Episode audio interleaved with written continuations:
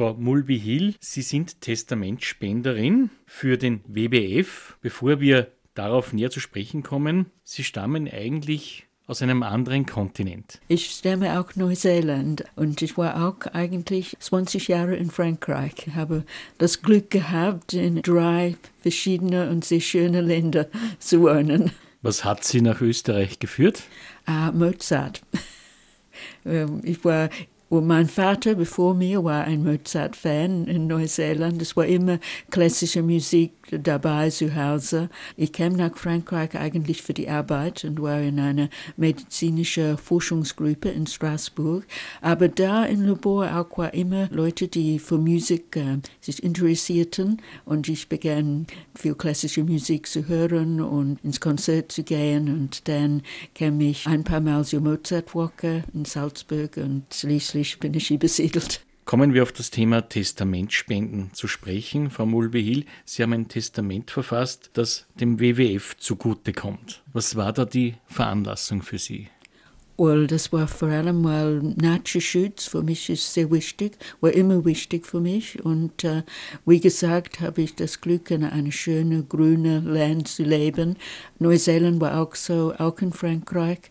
Und äh, wenn man ein bisschen im Flugzeug sitzt, äh, zwischen den beiden, ähm, man fliegt über Australien, über die Mitte, ist nur eine braune Wüste mit äh, ausgetrockneten Flussbetten und, äh, und dann ein bisschen weiter äh, Afghanistan, Pakistan ist, ist ebenso ein, ein karges Land, war oft mit Schnee bedeckt oder so, nur wirklich eine Wüste und man kommt nach Europa und, und, ich bin wirklich dankbar, dass es, es, so schön ist. Und für mich ist das wichtig, dass ähm, solche Orte auf der Welt äh, noch erhalten bleiben können. Wenn man eine Testamentspende in diesem Zusammenhang macht, dann geht es eben auch um den weiteren Erhalt der schönen Natur für Sie.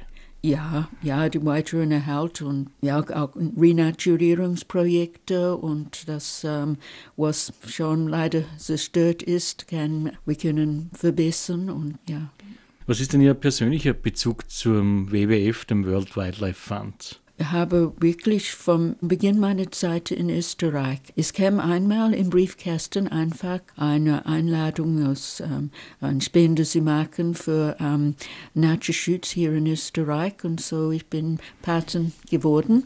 Und dann äh, ich bekomme die Aussendungen vom WWF, äh, wo die Arbeit, das sie machen, unterstütze, also mit äh, auch eine Patenschaft jetzt für das Meer und äh, dann für den Regenwald und äh, für, für Projekte, die für mich wichtig sind. Also ich bin wirklich als, schon als Patenspenderin ähm, bei WWF und ich dachte, wohl nach meinem Ableben wäre es gut, dass ähm, was übrig bleibt auch ähm, in diese Richtung nützlich sein kann. Habe auch eigentlich, muss ich sagen, im Testament 50-50 zwischen äh, WWF und das Mozarteum, also die klassische Musik, äh, mein Erbschaft äh, verteilt. Dieses Testament wurde beim Notar gemacht? Ja, in Salzburg beim Notar. Wie geht es Ihnen mit diesem Gefühl für sein persönliches Ableben, alles geregelt zu haben?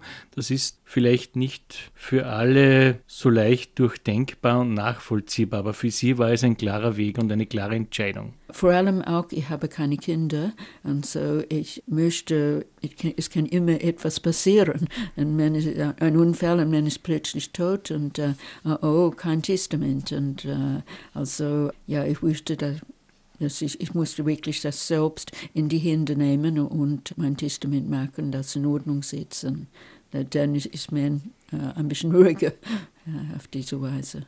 Ihr persönlicher Zusammenhang nicht nur mit dem WWF, sondern zur Natur und der Wichtigkeit unserer Umwelt hat auch damit zu tun, dass Sie sich persönlich engagieren, Frau Mulbehill.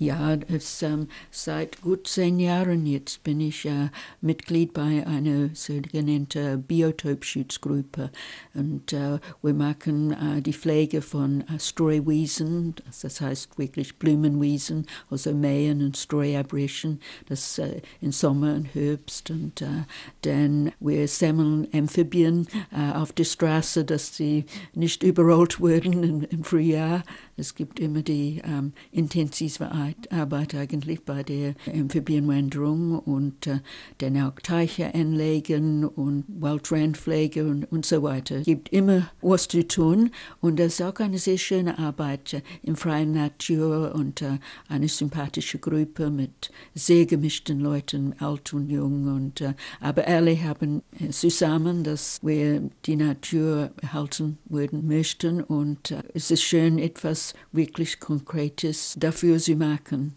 Der BBWF hat ja auch einen Wald der Ewigkeit.